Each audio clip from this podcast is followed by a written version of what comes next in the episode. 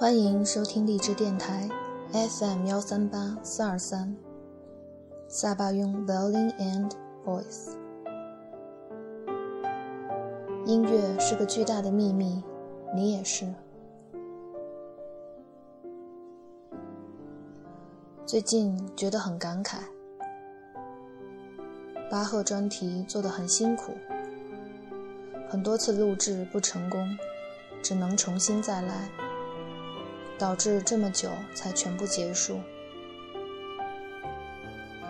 噗噜噗噜跟我说：“姐姐，巴赫先放一放吧，我都快受不了了，我想听点别的。”其实我想说，还有最后一篇就结束了。毕竟做一个主题不容易，还是要有始有终才好。今天就是正式结束巴赫的一期节目了。我把我对这部纪录片的感受全部写了下来，在此分享给大家。或许以后我们都不会再碰巴赫了。这个社会无法解读他以及他的作品，那么就让我们好好的纪念一下吧。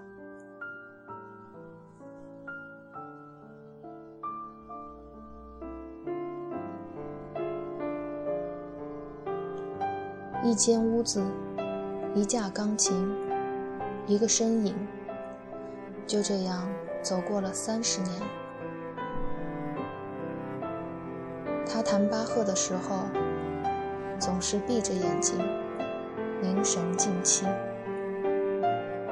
音乐仿佛就在他的手里，不断的流淌着，永远也不会结束。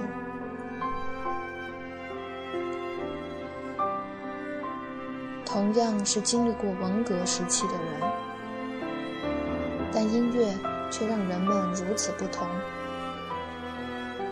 有音乐的陪伴，在精神上是富足的，并不向外求什么。但若是没了精神，便会日日衰竭，畏惧死亡。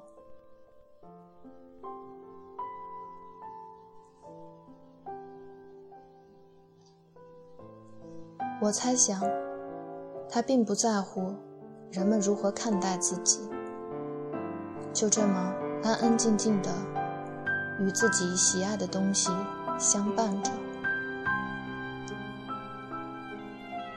在做这期节目的时候，我反复的看了很多遍这个视频。我将声音关闭，只是看着影像和文字。在不断的前行着，看到最后一部分讲普世价值，他一个人坐在硕大的舞台上，安静自如地弹着巴赫，时而欢快，时而缓慢，好像一个单纯的孩子，在认真地摆弄着一件喜爱的玩具。令人羡慕。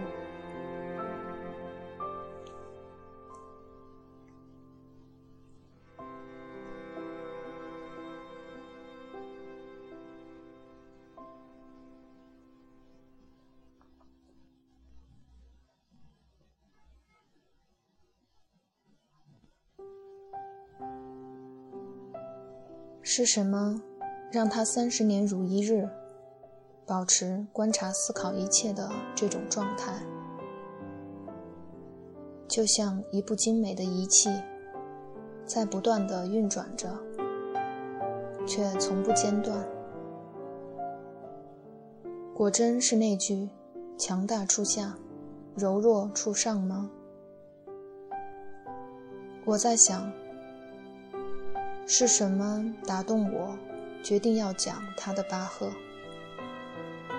彼时，网络上能够查到的评价主题，几乎只有两个字：单纯。然而，仅仅只是单纯这么简单吗？就在我敲击键盘的此刻，脑海中浮现了一个词：decent。对了，就是他。能够对音乐真诚，则会对万物真诚。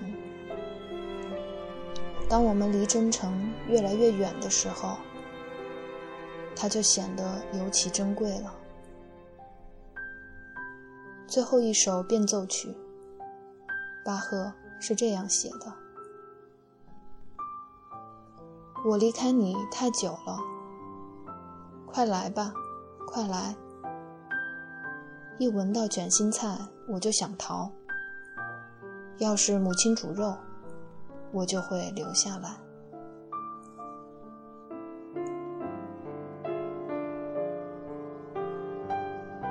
苦难对于人类是个共同的命题，并不因民族、国家或身份而不同。对于现实，苦难的态度，其实才是人们根本的差别。而苦难。也一定是个终极话题，因为这个世界上并不存在没有苦难的生活。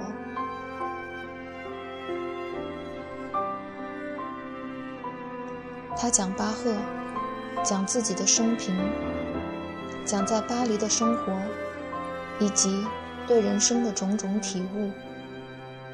你能够感受到，无论是处在什么样的情境下。都能保持着一份超然的清醒。或许，这就是他的艺术魅力。那仿佛在说，苦难也会歌唱，而我将永远保持着优雅的姿态。更重要的是，这份优雅的姿态，它不是来自神秘创造，或是复制膜拜。它仅仅来自传承。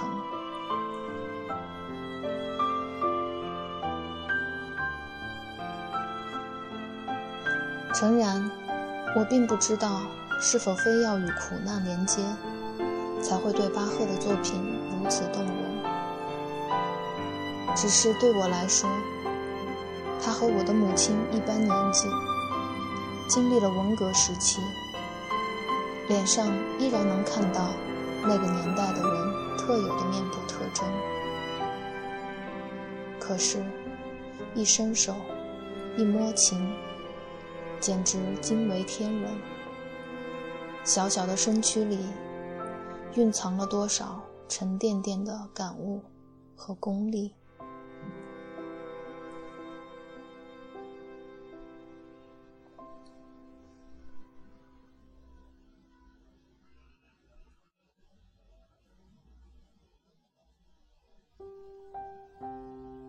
一花一世界，一叶一菩提。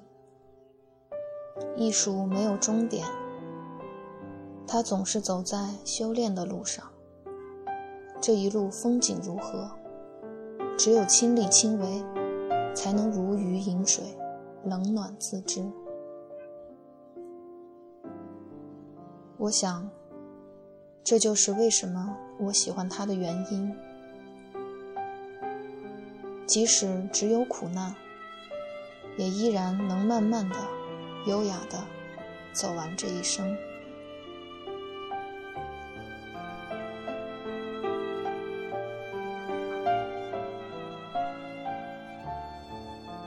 最后，我想用法国的小云雀 Edith Piaf 的一首歌作为结束。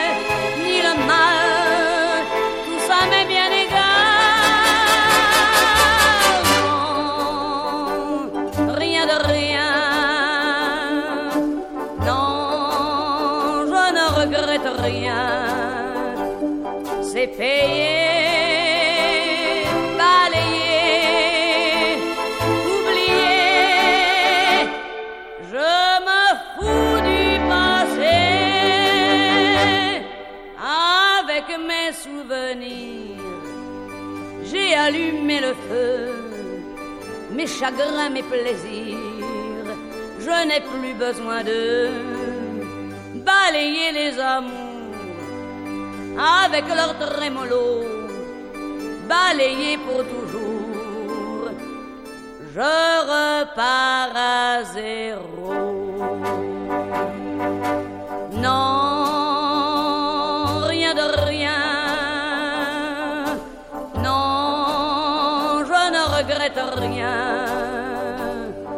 Ni le bien qu'on m'a fait, ni le mal, tout ça m'est bien égal. Non, rien de rien.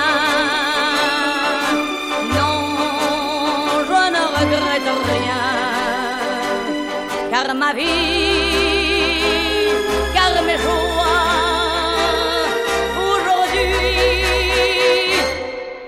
Side.